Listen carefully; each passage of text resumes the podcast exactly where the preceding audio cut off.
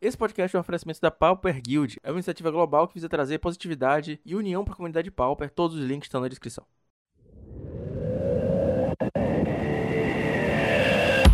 Olá pessoal, tudo bem com vocês? Eu sou o Fernando Portelado e sejam muito bem-vindos ao Heavy Metal número 39. Hoje aqui mais uma vez, senhor Rafael Martinez. Fala galera, beleza? Aqui quem fala é o Martinez e no vídeo de hoje, ops, ah não, opa, opa. ah não, não é vídeo não, né? Ah tá, é o podcast aí, ó. Senhor Martinez já esteve aqui no podcast número 36, que foi outro dia, mas a participação dele foi tão legal que a gente pulou um pouquinho a fila, eu chamei ele de novo. E aí, se você perdeu o último episódio, eu vou pedir mais uma vez, Rafael, se apresenta pra galera, fala um pouquinho do seu projeto. Então, galera, eu sou o Martinez do canal Magic Alternativo, é, no YouTube aí, Magic Alternativo tentando trazer para vocês umas gameplays aí um pouco mais zoadas, mais divertidas, mais descontraído, trazendo um pouco do Magic competitivo, mas também divertido, que, que é legal aí. E uma novidade aí, abri minha página no Facebook. Brevemente teremos também um Twitter e talvez um Instagram aí. Eu acho muito massa isso. Eu tava falando com o Rafael em off. Que eu acho muito legal isso pro crescimento da marca. Vocês que estão acompanhando o Heavy Metal sabem que de um tempo pra cá a gente saiu só do podcast, foi pro YouTube Twitter, Facebook, Instagram. E a novidade é que a gente vai estar na Twitch em breve também. É, vou falar disso mais à frente. Antes da gente começar, tem uns recadinhos rápidos, então vamos falar logo. O Heavy Meta, ele tá no YouTube. Espero que nesse momento você já saiba disso. São 39 episódios, eu tô falando isso desde o 15. Então, youtube.com.br Heavy Podcast. A gente tá no Instagram, a gente tá no Facebook, a gente tem o e-mail heavymetapauper.gmail.com caso você queira entrar em contato com propostas comerciais de muitos tics e dinheiros. E agora a gente também tá no Twitch. Essa semana eu devo fazer uma primeira transmissão. Você tá ouvindo o podcast hoje, deve ser quarta-feira, mas acho que na quinta eu vou transmitir o Royale, as rodadas que eu já jogar antes de fazer meu 03 drop de, de todo dia. Mas eu vou estar tá no Twitch. Foi uma coisa que foi pedida na, na pesquisa que eu fiz há um tempo. Vocês pediram primers, então teve o segundo primer já com Carves, o terceiro tá assim anotadinho no caderno. Vocês falaram sobre o Instagram, a gente já tá no Instagram e agora também eu passei o final de semana testando a, a, estrutura da live na Twitch. Então eu vou começar a fazer umas lives de vez em quando, os campeonatos independentes principalmente. Então segue a gente na descrição, me segue no Twitter, arroba IFPortelado, eu vou avisar tudo por lá quando eu estiver fazendo live, beleza? Então vamos logo que hoje tem muito assunto para comentar.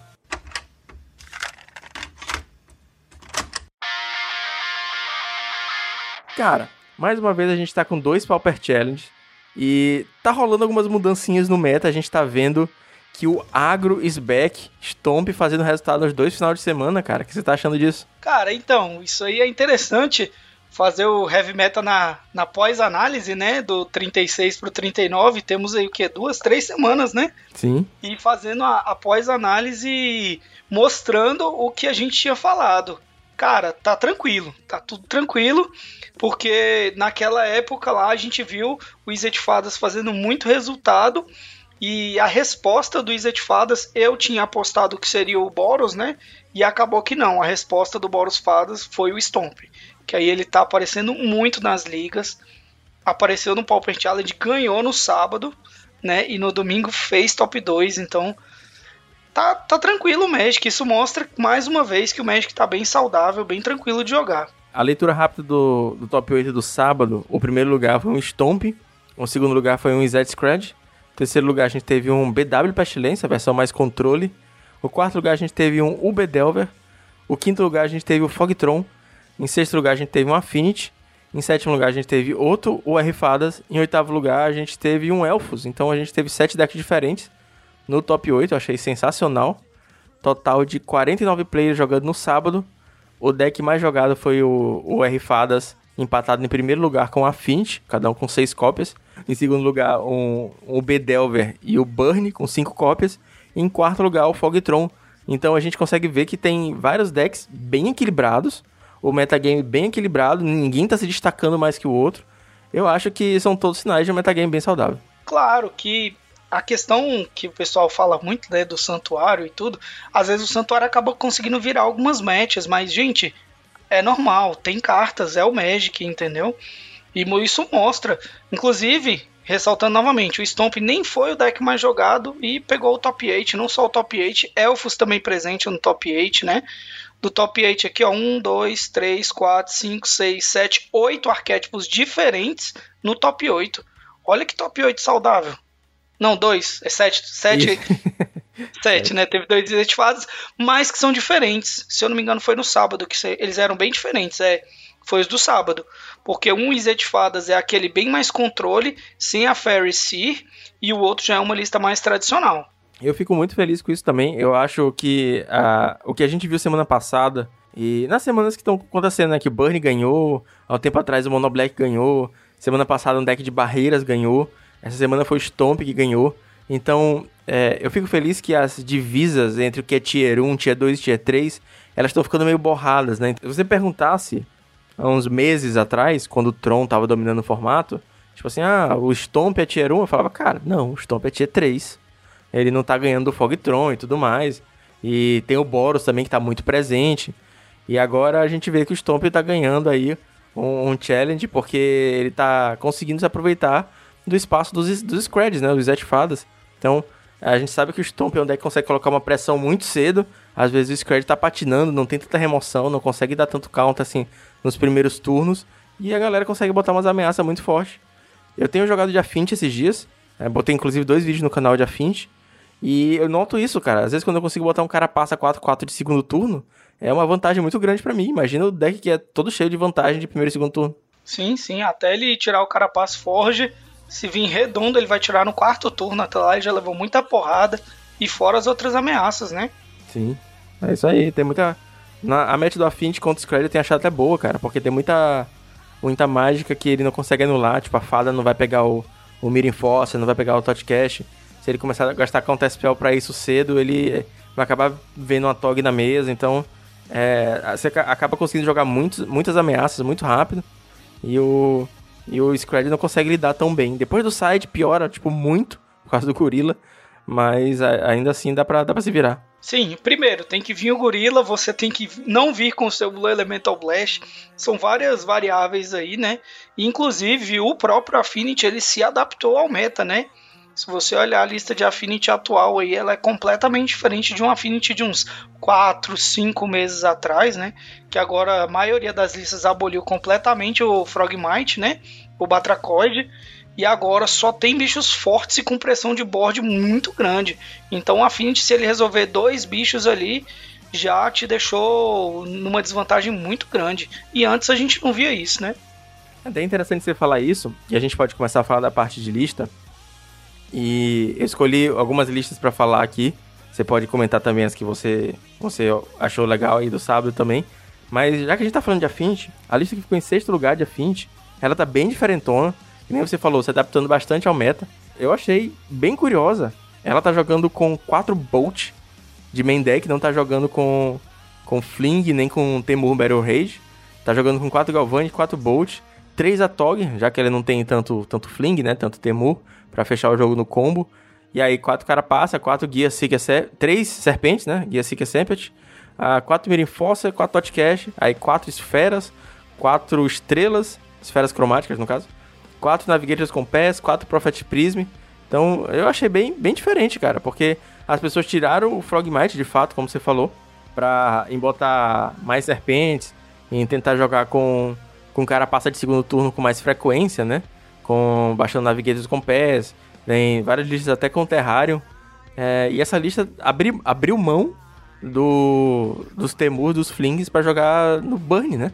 Então ele bate ali, bate pouquinho, bate pouquinho e fecha em Burn. Achei sensacional, achei interessante demais. Sim, é uma lista bem diferente e segue isso, né? Ela tem uma boa correção de curva, que era um problema que o Affinity tinha, né, antigamente, que tinha que vir uma curva boa ali no, no early game para você conseguir fazer ameaças cedo, ele conseguiu corrigir isso. E aqui eu te garanto que ele deve ter ganho muita partida aí, ó, sem sacanagem, ele deve ter ganho muita partida no gogó, assim, ó. Ele baixava o Atog, o cara pensando, cara, ele vai vir um fling, vai vir um fling, e acaba jogando em torno do, do Atog fling ali, ó. E o cara dava o, o baile no, no, oponente e ganhava, e o cara nem falava, vai, cadê o fling, cadê o fling? É verdade. Eu acredito que possa ter acontecido. É, começava a bater, ficava ali, gerava uma vermelha, o cara já ficava perigoso. Sim, o cara fazia um Atog, ele já tentava matar o Atog, sendo que o Atog nem é tão importante na lista, entendeu? Sim, verdade. É, ou bloqueava o Atog sempre pensando, não, vai vir um Fling agora, vai vir um Fling agora. Né? Então, podia, pode ter acontecido isso aí. Isso é verdade, você falando isso agora é uma coisa que eu sinto bastante. Às vezes eu, eu baixo o Atog E tipo, cara, eu não vou sacrificar meus artefatos todos agora para jogar um fling. E se você tiver um counter, eu me fudir. Então, tipo, a Tog tá lá, mas é, o que é importante agora é a serpente, é o cara passa. E aí o cara se, se fode todo pra matar o Atog, joga remoção e tal. Então a galera tem, tem medo, cara. A Tog é, é bom para isso mesmo. Sim, às vezes o cara nem joga uma mágica para não ficar tapado, entendeu? Sim. E aí nisso aí dele não ficar tapado, ele fica com medo, né? Você joga uma serpente e ainda tem duas abertas. Aí o cara fala: "Não, não vou anular a serpente, porque eu vou tomar um fling". E aí você consegue jogar o seu jogo inteiro, o cara perdendo ali sempre uma, duas manas abertas para responder seu Atog fling que não existe, né? É uma boa, pode ter sido isso que ele pensou. Outra lista que me chamou a atenção aqui é o UB né? O Bedelver, apesar de, não, mas o Bedelver já é batido. Mas agora o Bedelver tá usando dois Thorn of Black Rose de main. E ele ficou em quarto lugar, né? É uma carta que a gente não via, né, no, no Bedelver. Algumas vezes a galera usava de side e tal, né? Mas não era costume ver essa carta e apareceu, né, no sábado e no domingo, inclusive, no meio aí. Me surpreendeu isso aí. É interessante mesmo, cara. Eu, eu testei algumas listas com Torne, com dois, porque eu, só, eu fui burro e só comprei dois, quando baixou muito o preço. E é interessante, cara, de verdade. Tem matches tipo contra Tron, que você encaixou um Torne e você ganhou. Praticamente é isso, você consegue comprar muito mais carta antes de te bater.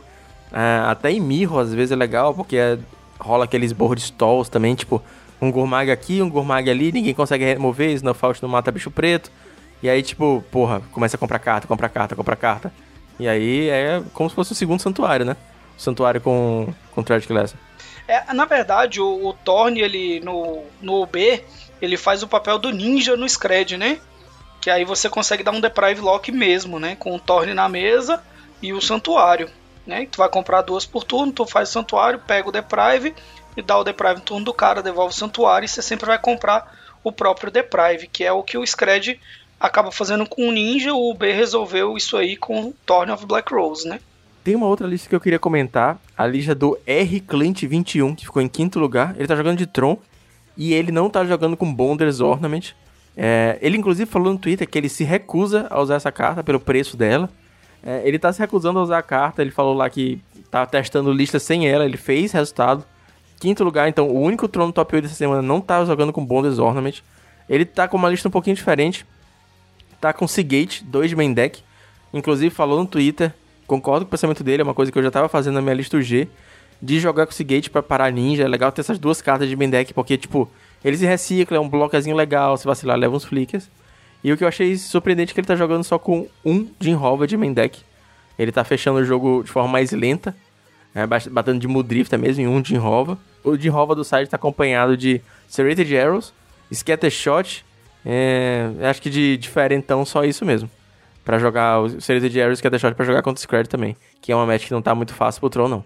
Sim, e aí ele fez uma mudança, né? Ele foi ousado aí, tá jogando só com três Stonehorn de main, né? Também. Sim.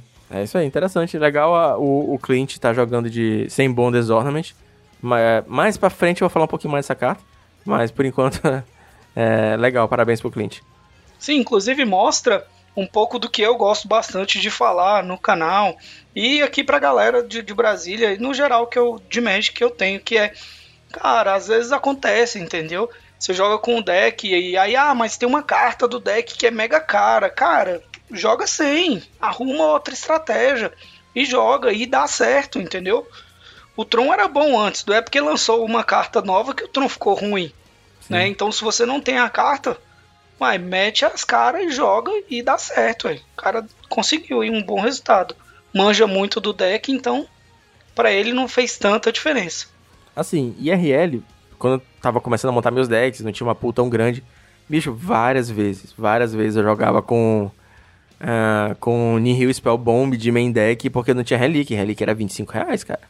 Aí você tinha que ter duas, três relíquias, era Nihil mesmo e era isso. E a vida é essa. E joguei campeonato na lojinha, ganhei campeonato na lojinha sem jogar com, com relíquia. E, tipo, IRL, bom normalmente é 50 centavos, um real. Mas no, no mall tá bizarro, cara. Eu acho que a não ser que você esteja de fato competindo no mais alto nível, que você esteja jogando challenge, que você esteja jogando campeonato que, cara, isso, que isso vai te devolver esses 20 tickets cada em premiação, acho que não faz sentido.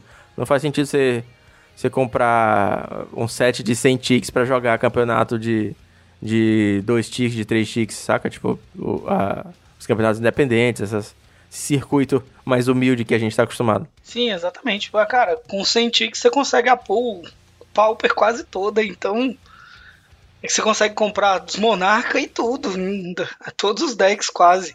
Então é um investimento arriscado e puxado, né? Inclusive na data de hoje, o ornamento acho que tá 17 ticks, uma coisa assim, ele tá caindo, claro, porque como ele só sai em Treasury Chest, a partir do momento em que os Treasury Chests liberam o ornamento, a, acontece das pessoas irem tirando. Então vai aumentando a quantidade de ornamento nas lojas, né? E aí ele vai caindo um pouquinho o preço. Claro que ele não vai cair muito, vídeos Monarca. Né? Os Monarca não caem o preço por causa que só cai em chest. Você tem mais alguma lista para comentar do sábado? Cara, do sábado só ressaltar também o terceiro lugar, que é um BW aí, né? O BW Pestilência, que, cara, a lista do. Foi a mesma lista que o Amoras joga, né? Ou bem próxima daquela que o Amoras joga. Também uma lista que responde um pouco bem o Scred, né? Ele não tem tanto draw recursivo né? Ele não tem monarca, ele não tem essas coisas para poder ter um draw recursivo melhor. E talvez ela venha respondendo a resposta do Scred, né? O BW ele tem um excelente match aí contra o, o Stomp, então você tem um deck que é bom contra o deck que tá em ascensão agora. Ou o deck que vai vir a ficar em ascensão, né? Tem inclusive, eu vou deixar linkado na descrição, um vídeo do canal do Matana. Ele fez uma liga de, de Scred, a última partida dele foi contra o Amoras de BW e não deu pro Matana, cara. É, de fato, é uma, é uma bad match, creio eu, pro, pro Scred. Toda vez que eu joguei de BW contra o Scred, eu senti que eu tava sempre respondendo bem a tudo que ele fazia. E, e, o, e o contrário também, quando eu tava de Scred contra BW, eu senti que eu não conseguia botar pressão. A, as marchas são muito boas contra a gente. Se entra um Castigate, porra, metade do jogo já foi. E a Pestilência, se entrar também, mata a board inteira com dois tickzinhos. E essa versão aparentemente está indo muito bem no, no, meta. O problema é que ele é muito ruim contra Tron. Cara, real. O BW contra Tron é bizarramente difícil pro BW. Então, se o Tron voltar da, daquele app, pegar o lugar que o Scred tem hoje, acho que o BW dá uma diminuidinha de novo. Sim, exatamente, né? Porque o BW contra o Tron, a minha única. Na minha cabeça, a única chance de vitória do BW é no tempo. na minha cabeça, não, não tem outra vitória pro, pro BW se não for no tempo.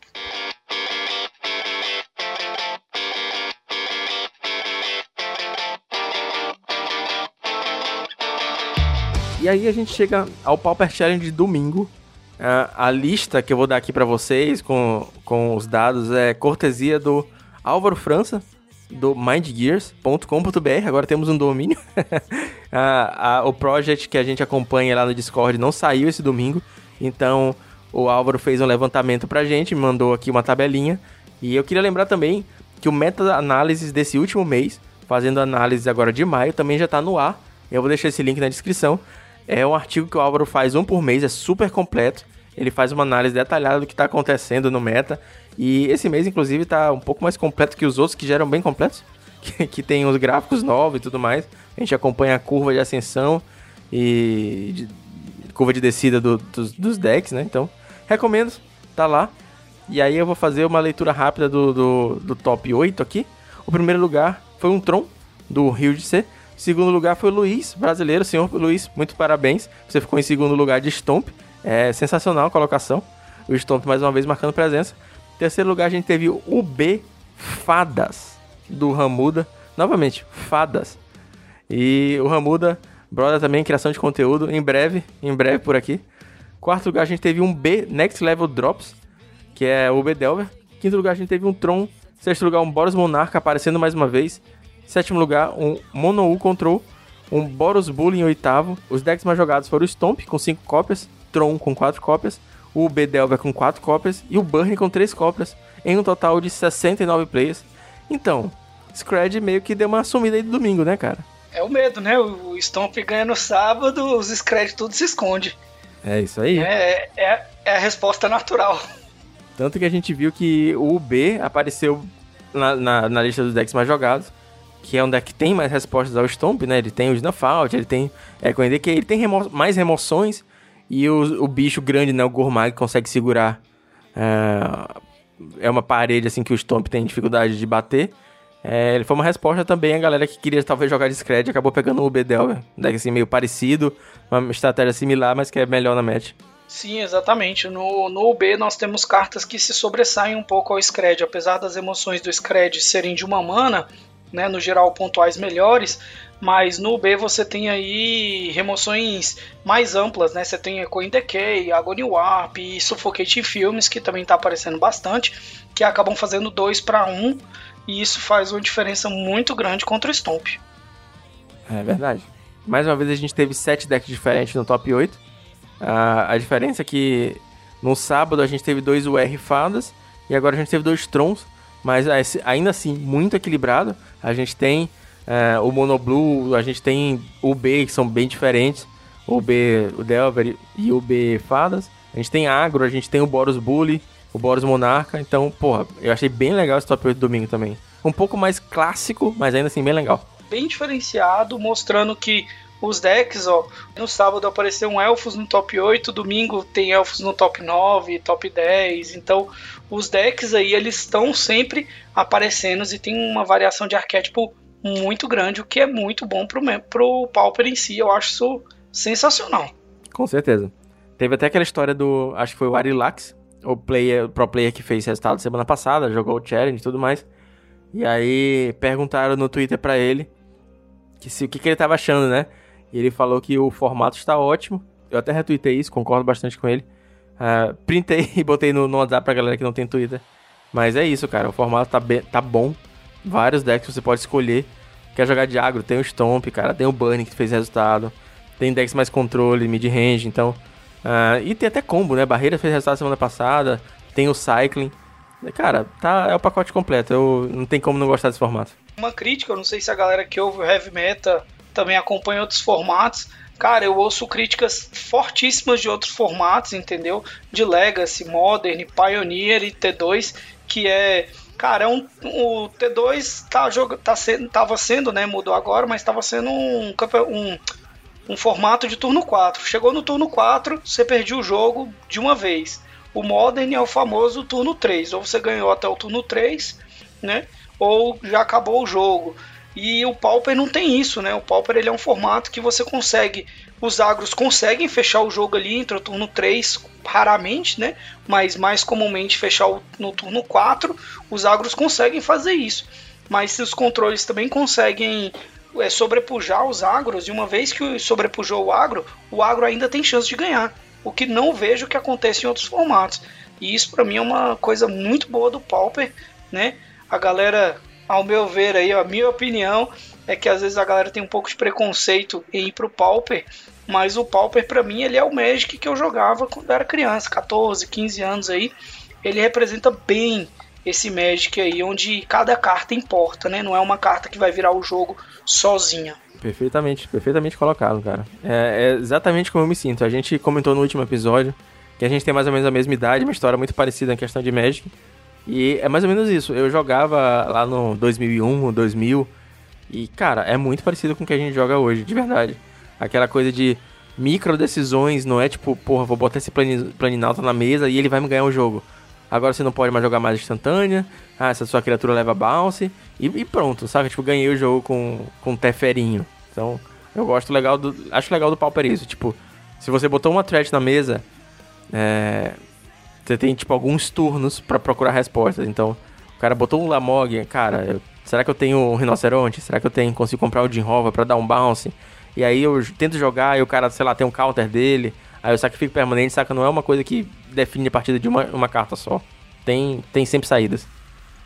Sim, uma, uma carta que eu gostaria de ressaltar aí nesse nosso comentário sobre como o formato Pauper ele é bom é, existem duas cartas para mim que elas são fundamentais no Pauper, que é o que deixa o Pauper equilibradíssimo, que é o, o Hydroblast e o Pyroblast, ou do Elemental Blast e o Red Elemental Blast, que fazem com que decks azuis não sejam tão fortes e nem decks vermelhos tão explosivos e rápidos que outros decks não consigam responder.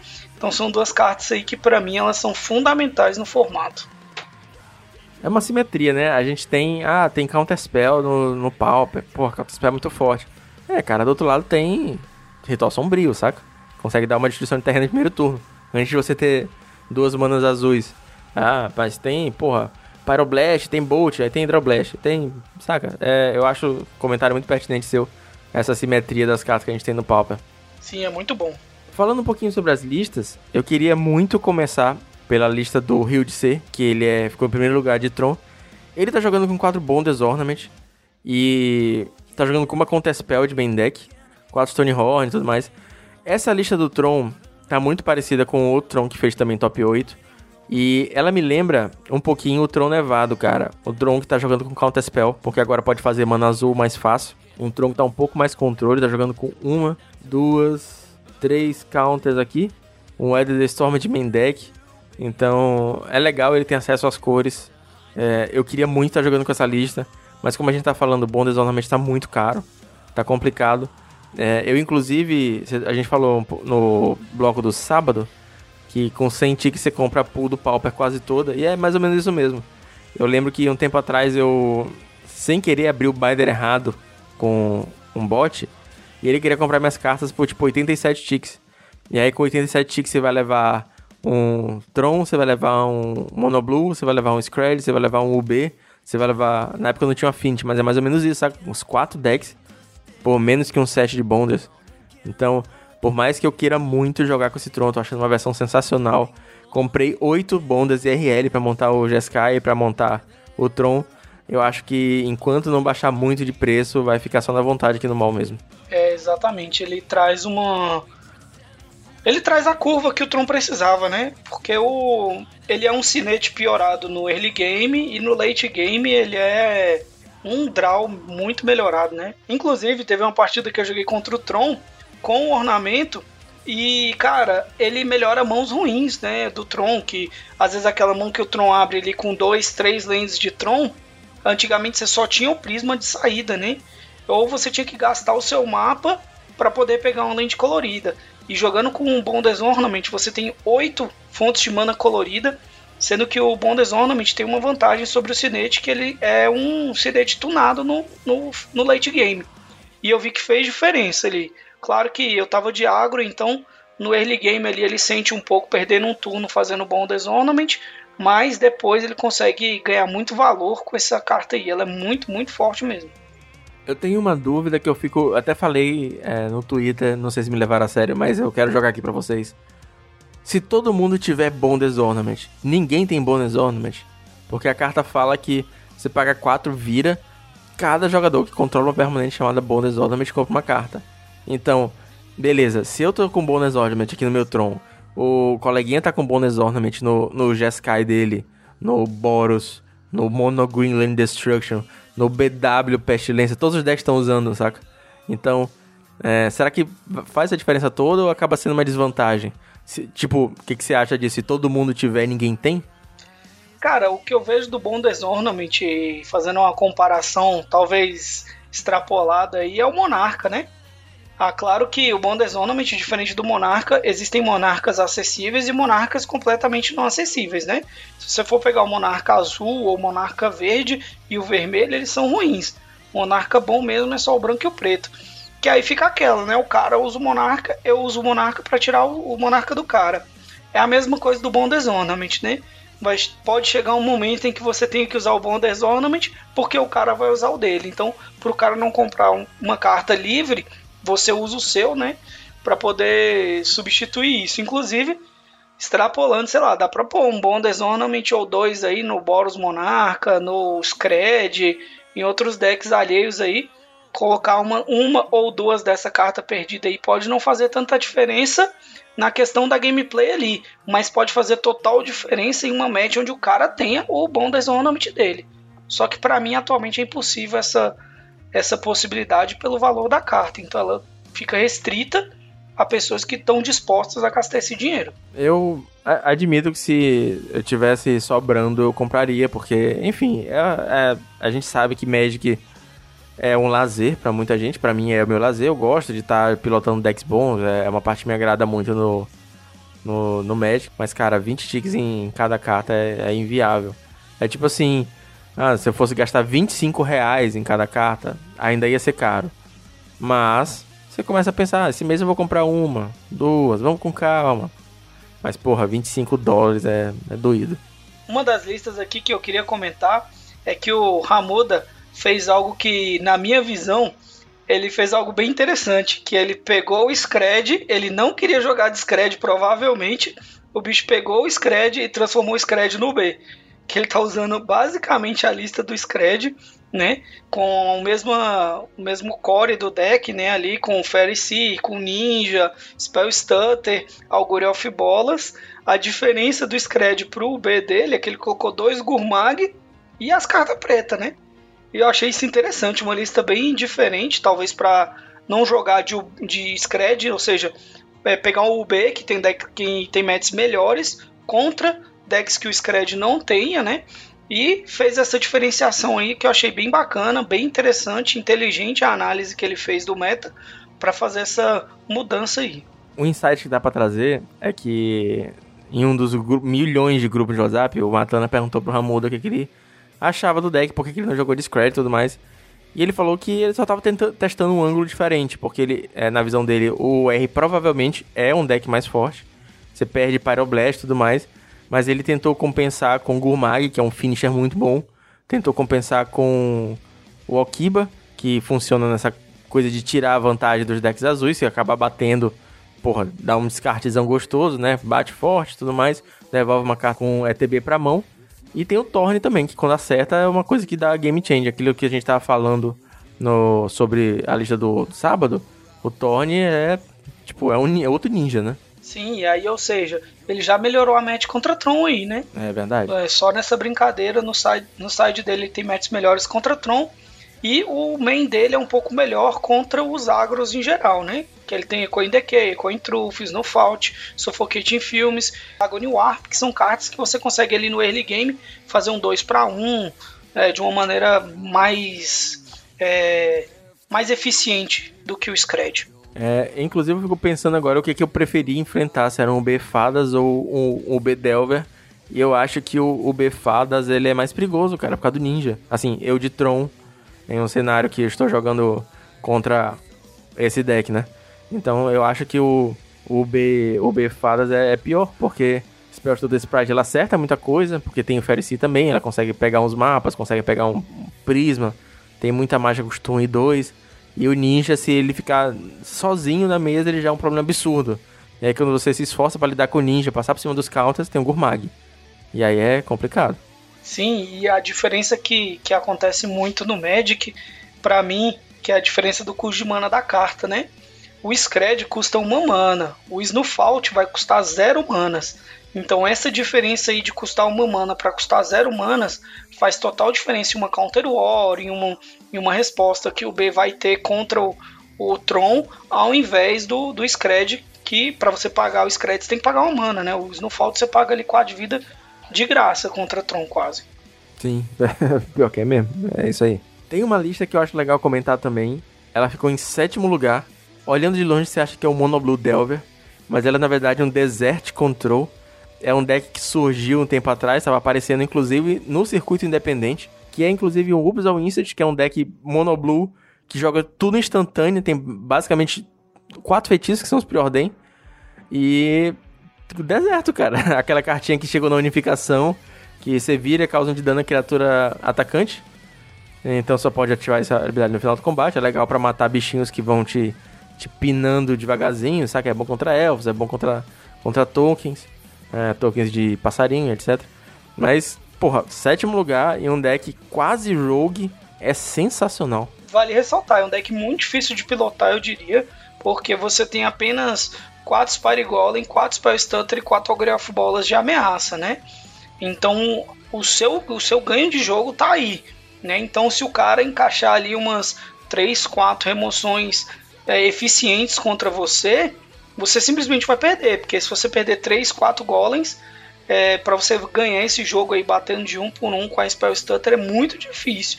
Então vale ressaltar aí que o cara deve ter pilotado esse deck muito, muito bem, que olhando assim, não, para mim não é um deck fácil de pilotar, não. Deve ter sido fino do fino nesse dia. Sim, e aí, tendo muito agro, né? Um deck que também tem um pouco de problema, né? Mas ele tem o Deprive Lock, Tragic Lesson com Santuário, que melhora as mentes contra Tron e outros decks mais mid ou late game. Temos aí também a volta dos Boros, né?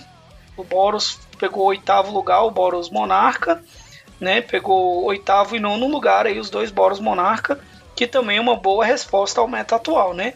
É um deck ruim contra Tron, que também está presente no meta, mas é um deck que é melhor contra todos os outros, né? Então você tem que decidir a, o, qual o balanço que você vai fazer, o que, que você acha que você vai pegar mais, né? Ah, eu acho que vou pegar mais Scred, então pegue o Boros. Ah, eu acho que eu vou pegar mais Tron, então o Boros não é uma boa, sendo que o Boros ele é excelente contra Stomp, contra o, os agros no geral. Verdade. É uma resposta clara ao sábado, né? Não teve nenhum Boros no top 8, agora a gente teve dois, um Bully e um Monarca. É um deck muito forte, e dependendo do meta, né, da visão de jogo, consegue de fato ter uma, uma posição de muito destaque. São decks que, assim, nada novo, né? O deck não tem nada de novo ali. Mas é um deck que vira e mexe vai fazer resultado com certeza. Antes da gente passar pro bloco final, eu tenho só uma menção honrosa. O Proboss ZCZ, que ele ficou em 14 lugar. Ele tá jogando com uma lista de 4 Colors Pestilência.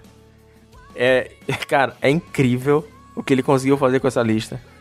É, ele postou no Twitter e tudo mais que ele gostou bastante. Ele foi com esse deck quase rogue jogar. É basicamente um Pestilência, a, a versão com criaturas, né? Que joga com Glint Hawk, Skyfisher. Uh, e ele tá jogando com Navigators, com Pez e Prophetic Prism, além de Attitude Chainer, conhecimento acumulado, Lightning Bolt, Prismatic Strength, Proib.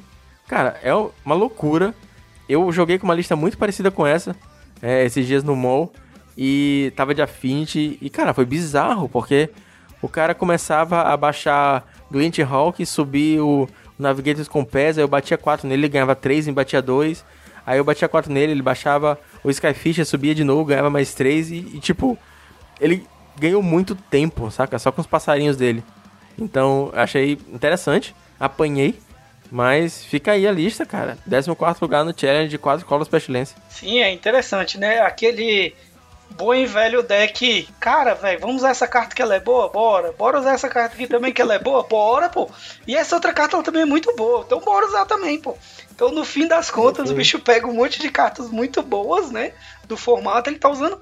Assim, tirando o Counter Spell, que para mim é excelente, apesar de que ele tem counter no deck também, né? o bicho tá usando a, o core dos decks da, do melhor dos decks, né? Tá usando, como você, como você falou, né? As staples de cada cor tá presente ali no deck. Verdade, fora o Counter Spell tá tudo isso mesmo. Tem o Bolt do vermelho, o Channers Edge do preto, o branco tem os, as pipira e o azul a gente tem Proibir. É, Proibir. E os conhecimentos acumulados ainda. E no, no side tem os Blue Elemental Blasts que, quando eu joguei contra esse deck, fizeram muita diferença. Real. a Togzinho chorou. O cara tem ali os Blue Elemental Blast, os Red Elemental Blast, né? Então, Sim. ele tá usando o melhor do Pauper aqui. Ele falou: não, eu vou montar um deck com o melhor do Pauper aqui, tudo em um deck só, e deu certo. E até Santuário o bicho tá usando. É, se você quiser testar essa lista, a dica é que ele falou no Twitter que ele trocaria quatro conhecimentos acumulados por quatro Witching Well, o artefatozinho que dá Scry quando entra. Então, Fica, fiquem avisados aí. E apesar de ser um deck de quatro cores, ele não tá jogando com Bonders, né? Tá jogando com Prisma e com Pass. Sim, aí a gente não sabe se é porque ele não tem ou porque ele acha que não é uma boa, né? Eu não, não conheço. Fica aí o questionamento. Hey, listen. Opa!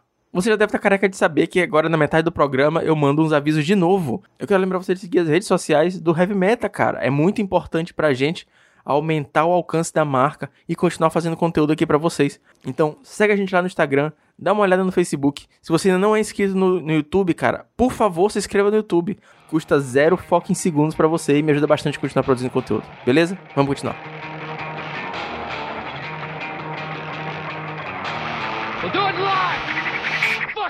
Esse último final de semana, você levantou uma, uma discussão no grupo, em alguns grupos, na verdade foi uma discussão que veio do Facebook, e aí você soltou no, no WhatsApp sobre o apoio da Wizards pro Pauper. A postagem lá original falava que depois da, da unificação e de alguns banimentos polêmicos, essa parte que eu coloquei, é, o que, que, será que a empresa ainda pode fazer pelo formato, né? E aí a galera tava entrando em discussão, debatendo sobre o assunto e tudo mais. Eu fui falar com você eh, no privado, que era uma ideia que eu já tinha para gravar. E eu queria saber o que que falta pro Pauper dar certo. Ou será que ele já deu? Qual é a sua opinião sobre esse assunto? Cara, então, aqui eu queria separar em dois pontos, tá? Em duas, é, em dois, duas análises, né? Uma é análise de produtos, né? E outra é análise de promoção de eventos e campeonatos, que para mim são coisas completamente distintas da Wizard, né? É, para produto do Pauper, eu acredito que seja bem complexo de fazer, né? Tanto que se você fazer uma análise, o, a Wizards ela não faz for, é, é, produto para nenhum formato que não seja o Commander, né? Então, não tem Challenger Deck para Modern há muitos anos, não tem Challenger Deck para o Pioneer, não tem, apesar do Pioneer ser novo, não tem para o Legacy, não tem suporte de material nesse sentido. O que a Wizards fez para os outros formatos aí foi o Modern Masters, Modern Horizon que a Wizards fez, é, específico para o Modern, que acaba pegando o Legacy ali, e ela faz os Masters, né, as edições Masters, que ela disse que não ia ter mais, mas acabou que lançou agora o Ultimate Masters, que vai ter. E isso é para o formato Pauper também. Não é voltado para o Pauper, na minha opinião, mas acaba pegando a gente, porque ali a gente pode ter um reprint de uma carta boa, né? Como foi Modern Horizons, que teve prints de cartas boas que estão presentes no nosso formato aí, como Defile. E isso é bom para o formato. Então, para mim, às vezes eu vejo a galera falando, pô, mas não vai ter um Pauper Masters. Mas, no geral, não tem Masters de outros formatos, né? O Master ele é um reprint que acaba pegando todo mundo. O único formato que tem produto, produto mesmo é o Commander, né?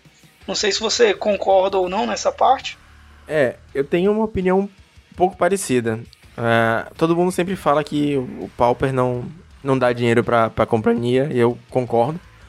Até, até comentei com você no dia que a gente tava conversando que pra gente ainda é meio caro aqui no Brasil, mas lá fora é booster é 3 dólares, né? É por aí, então, pô, qualquer troco de pão, você faz um booster draft. Aqui, para fazer um booster draft, eu tenho que pensar assim: hum, eu vou fazer esse booster draft ou eu vou fechar metade do meu deck? Então, é mais complicado fazer de fato os produtos Pauper. E uma coisa que eu venho notando que a empresa vem fazendo, concordando com você, é de fato inserir cartas Pauper, que elas sabem que são Pauper, dentro de produtos Master, né? De coleções que a gente. de Commander até também. Porque não que a Wizard seja boazinha, longe disso. Eu tenho muito problema, muitos problemas de verdade, com o modo como a companhia leva o jogo nos últimos anos mas esse é assunto para outro podcast. É, mas ela faz para vender. Tipo, quando o lojista ele compra uma caixa, ele compra uma caixa de, de alguma coisa Masters da vida, ele sabe quais são as cartas que tem lá, porque o spoiler já vazou todo. Então ele pensa assim, pô, essas cartas aqui, essas raras, essas míticas, vão ver, vão ver jogo no Pioneer, vão ver jogo no Commander, porra, a Force of Will vai ver jogo no Legacy, então eu vou conseguir vender isso aqui tudo. Mas e o resto? Saca? Então, tipo, quando você começa a botar umas staple pauper lá, você sabe que você vai acabar conseguindo vender o resto da, da caixa também, as cartas que a galera não quer tanto, porque a gente vai comprar. Basicamente é isso. Então, é, eu acho que essa é uma maneira que a Wizard meio que indiretamente apoia o formato. E apoia o formato e o bolso dela, né? Porque não, é, não que a Wizard ganhe dinheiro de venda de singles, mas quando o lojista, as grandes lojas, esperam vender mais caixas, é, a Wizards ganha. Se o cara espera comprar assim 40 caixas porque o EV, ou Expected Value, né, o valor esperado da caixa tá baixo, ah, eu vou vender isso aqui só pra galera do Modern. Tipo, ninguém do Legacy quer essas cartas, ninguém do, do Commander quer essas cartas e o, as comuns vou jogar tudo no lixo. Tipo, ele vai comprar, sei lá, 10, 20, 30 caixas.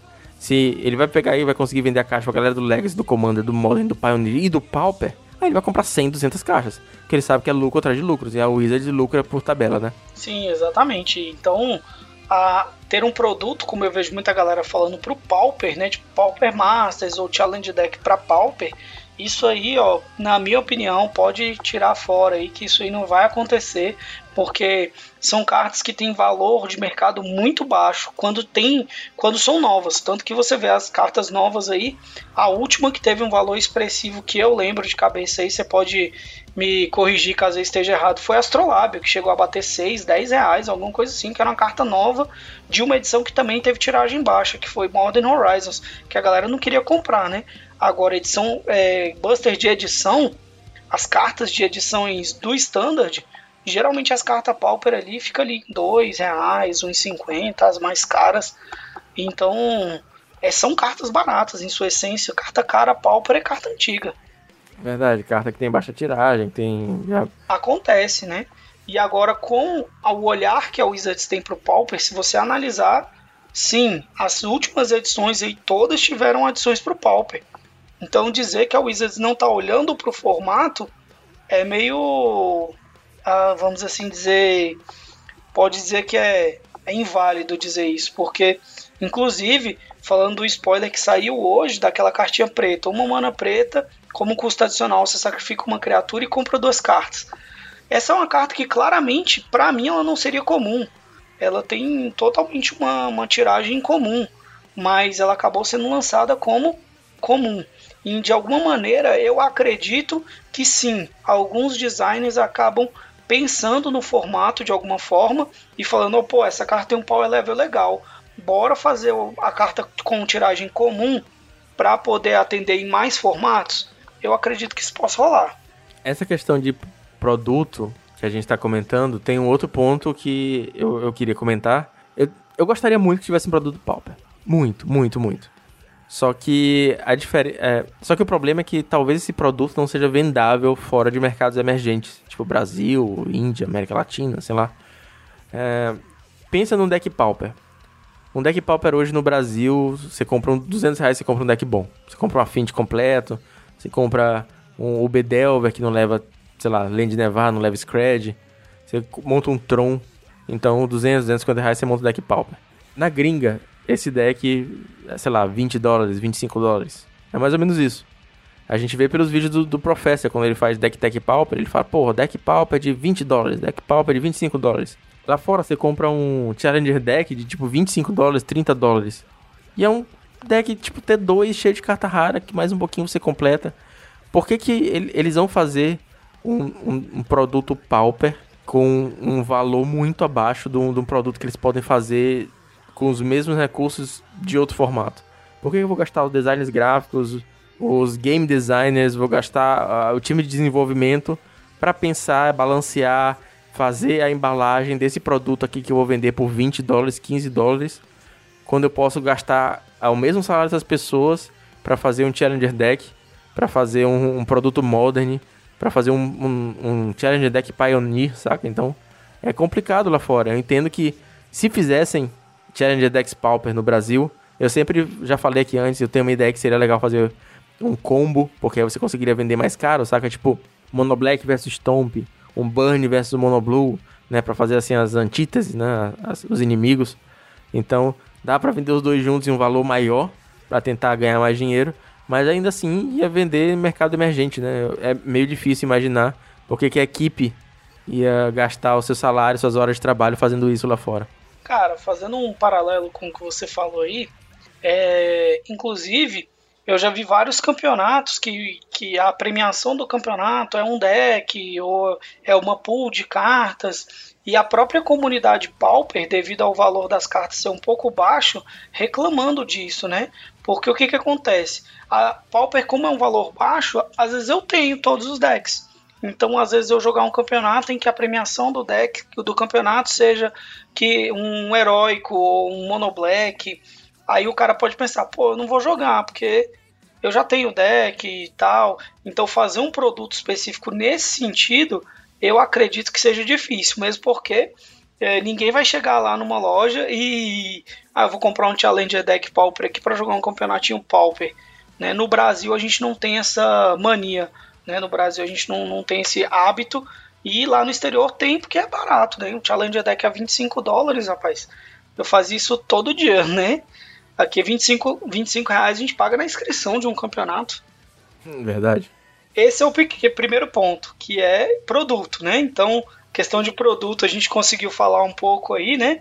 E para mim tem outra questão, que é evento, que são duas coisas completamente diferentes, inclusive feito por empresas diferentes. E aí entra o que eu é, brigo mais é, sobre o Pauper do que outros. Agora, para evento, eu acho que a Wizards teria total autorização para poder fazer é, Pauper grande.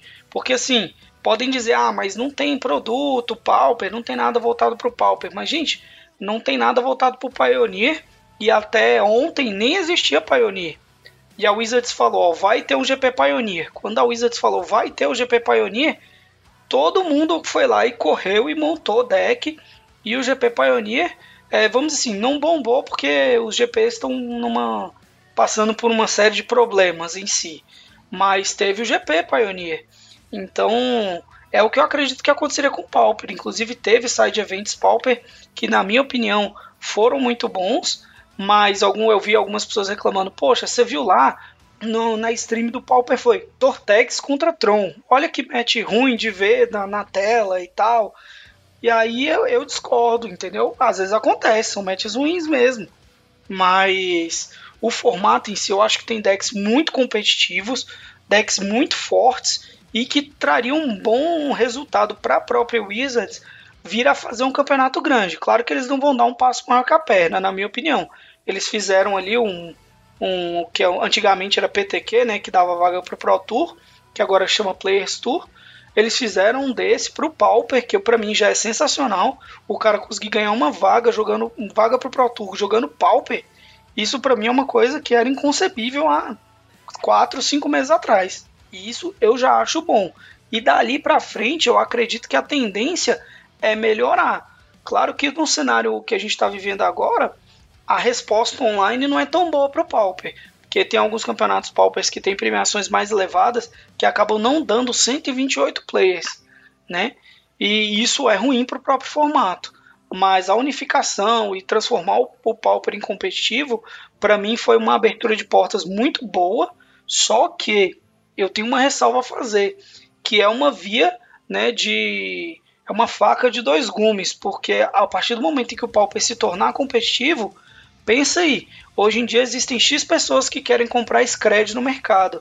Se o Pauper virar competitivo, vai existir 10 X pessoas querendo comprar Scred. Então o preço das cartas vai aumentar consideravelmente e isso é uma coisa que os jogadores de Pauper têm que ter em mente quando pedem ou quando militam na causa de ah, o Pauper tem que ser competitivo, tem que ter mais coisas maiores para o Pauper e tal. Tem esse outro lado ruim também que a galera tem que ver. Tem, tem alguns pontos dessa, dessa conversa. Deixa eu tentar falar por partes. Esse MCQ, né, ou PTQ, aquele evento Pauper que, que foi transmitido, é, o classificatório, inclusive foi o Rio e Jensen e o LS, LSV que narraram eu achei incrível. Infoque incrível. A gente tava vendo dois Hall of Famers, o cara campeão mundial, o fucking LSV narrando Pauper. Eu achei sensacional. Teve alguns poréns. A postura de alguns jogadores, por ser um campeonato Pauper, por ser um paralelo, tava ainda meio aquém do que a gente esperava de uma transmissão dessa. Eu acho que foi o 420 Dragon que tava jogando de UW familiar, cara, a mesa dele tava uma bagunça, uma bagunça. É, eu queria muito que o juiz tivesse parado e falar, cara, arruma essa parada aí, tá, tá ridículo. Então, já é um formato que pouca gente acompanha, acompanhava no caso na época, que já faz, acho que isso foi 2018, 2019. Então, ainda tinha, assim, decks desconhecidos, a mesa confusa, muita cheia de carta, muito permanente. Então, beleza. E o, o William Dell falou no, no Hack dos Cash uma vez que quando eles tentaram fazer Latam, final do Latam Pauper no Brasil, a Wizards não, não permitiu, porque esse evento foi muito abaixo do que eles esperavam. E o Willie falou, cara, isso aí foi na gringa. Aqui no Brasil vai estourar. E ele tá certo. Só, só comentando aqui, aqui em Brasília, o Latam Pauper que teve, né, o classificatório pro Latam, o que teve a versão Pauper foram que deram a maior quantidade de players aqui em Brasília, deu 35 players, 38. Então, aqui no Brasil é outra realidade mesmo. Total. Aí, aí foi o que ele falou. Ele pleiteou com a Wizards para ele fazer os classificatórios do Latam no formato que ele quisesse. Então ele pode fazer Pauper.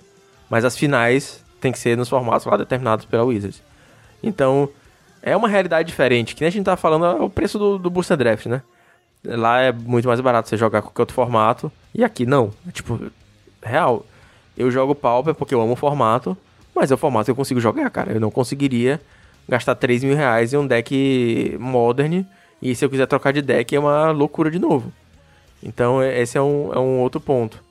E a falta de campeonatos grandes, com certeza, afasta alguns players do formato. Um exemplo vivo é o Sanduíche. Sanduíche fez top 8 do CLM. E porque o Sanduíche é um, um grinder, cara. Ele quer jogar campeonatos. É isso que o nome do canal dele diz, né? Sanduíches Grind. Ele fala sobre isso, que ele quer jogar campeonatos. Então, porra, se o circuito tá forte no Arena, se o circuito tá forte no T2, se o circuito tá forte no Modern Pioneer, ele tá indo pra esses formatos. Quando o circuito tava rolando CLM Pauper, com premiação grande, ele tava jogando Pauper também. Eu nunca mais vi o Sanduíche falar de Pauper, porque não tá rolando campeonato IRL grande Pauper. Então, isso é, é um ponto. Sobre a questão do, do preço das cartas, cara. Infelizmente é uma coisa que tem acontecido. É, eu comecei a jogar Pauper em 2018. E de 2018 pra cá teve muita carta que mudou de preço. Teve amigo meu que tinha comprado carta um ano antes. Delver de, de 2 reais e eu comprei Delver de 10 reais, cara. Tipo, um ano de diferença. É, teve uma variação grande. Snuff Out apareceu Teve um amigo meu, o Felipe Teixeira, gravava podcast aqui comigo, comprou Snuff Out, comprou assim, sei lá, 7, 8 por 6 reais. No dia que ele apareceu, apareceu uma lista, ele foi na loja, comprou uma porrada de 6 reais. Na semana seguinte estava 13. Então é uma coisa que está acontecendo, é um movimento natural, é o que é, e a gente não pode tentar, na minha opinião, claro, frear o desenvolvimento do formato com medo uh, desse, desse, desse drawback, né? Dessa desvantagem de, das cartas aumentarem. Porque se tiver mais gente jogando o campeonato, tiver mais gente jogando o formato, uh, talvez a gente tenha um pouco mais de atenção da, da dona Wizards, da, da nossa comunidade brasileira, dos funcionários da Wizard no Brasil, para tentar fazer o que a Wizard já está fazendo, só que de forma melhor, né? Trazer mais reprints, trazer mais cartas. Tipo, Porra, se, imagina se Obliette fosse é, indispensável no Mono Black, pô. Indispensável. Como é que você ia gastar com, com Obliette 100 reais em cada carta? Tipo, o Scred é caro, mas é tipo 20 e poucos reais cada um. Comparado com Modern, com Pioneer, é tipo é preço de, de bala. Quando o cara tá gastando é, cento e poucos reais só em Fatland, saca? Em uma, uma Fatland, 200 reais em Fatland. Gastar 20 reais em, em cada Scred é, é besteira. Então é uma realidade que a gente não está acostumado. E espero que a gente não tenha que se acostumar tão cedo em gastar 50, 60 reais em carta, porque aí tipo o Pauper vai perder completamente o, um dos grandes motivos dele ser o melhor formato, na minha opinião. Dele, dele ser o que ele é, que é um formato barato de Magic raiz. Mas eu acho que é uma consequência, cara, que não tem muito como fugir disso mais. Sim, sim. E claro, se, se a Wizards olhasse outros cenários, né? Na Itália a Pauper é muito forte também. A gente podia, a Wizards podia se espelhar na Itália ou no Brasil, em outros cenários aí onde o Pauper é forte e não nos Estados Unidos, né? Porque como você comentou, cara, lá Magic é muito barato, então é difícil o cara virar e falar, pô, eu vou gastar 100 dólares, 150 dólares para ter um deck Modern, ou eu vou gastar 10 dólares para ter um deck Pauper para eles lá gastar esses 150 dólares para ter esse deck Modern aí, para ele é muito mais jogo, né? Tem muito mais campeonato, muito mais visibilidade, né? Diferente aqui do, da realidade do Brasil. E aí na realidade do Brasil, toda lojinha, pelo menos aqui em Brasília, cara, desde que eu comecei a jogar Pauper aumentou drasticamente a quantidade de campeonatos Pauper que tem. Tem tantos que eu nem consigo ir em todos, né? Ter, ter toda semana, uma, duas vezes por semana tem campeonato Pauper. Então tá crescendo. A resposta dos jogadores aqui de Brasília é muito boa, né? Fazendo um jabá pro, pro quadradinho aqui, ó. É muito boa, a galera tem, tem, tem comparecido e tá crescendo. Isso é muito bom, aumentando o nível, jogando melhor. Então, para mim, o Pauper tem tudo para ser um bom formato competitivo. É, fazendo o jabá pro quadradinho também, é, eu faço parte do grupo Pauper DF e Cara, de boas, vocês estão de parabéns. Tem as confusões de sempre, como qualquer grupo de WhatsApp, mas o Pauper DF é tudo que eu queria que o grupo de Pauper do, do meu estado fosse. a galera debatendo, a galera interagindo, a galera falando de Pauper. Aqui é bem complicadinho, então valeu aí galera do Pauper Dev também. Sim, sim. É isso. Eu acho que a gente debateu um pouquinho sobre o estado atual do nosso formato. É, a gente não respondeu a pergunta, e eu faço a pergunta para você. Você acha que o Pauper deu certo? Você acha que o Pauper vai dar certo? O que, que você acha dos pontos que a gente levantou? Então deixa o um comentário, seja no YouTube, pode mandar por e-mail também, heavymetalpauper.gmail.com ou falar comigo diretamente no WhatsApp, no Twitter, a gente tá sempre aberto aí. O Martinez também, fala com ele, deixa comentário no, no vídeo dele. E para finalizar o Heavy Metal, indicação de metal.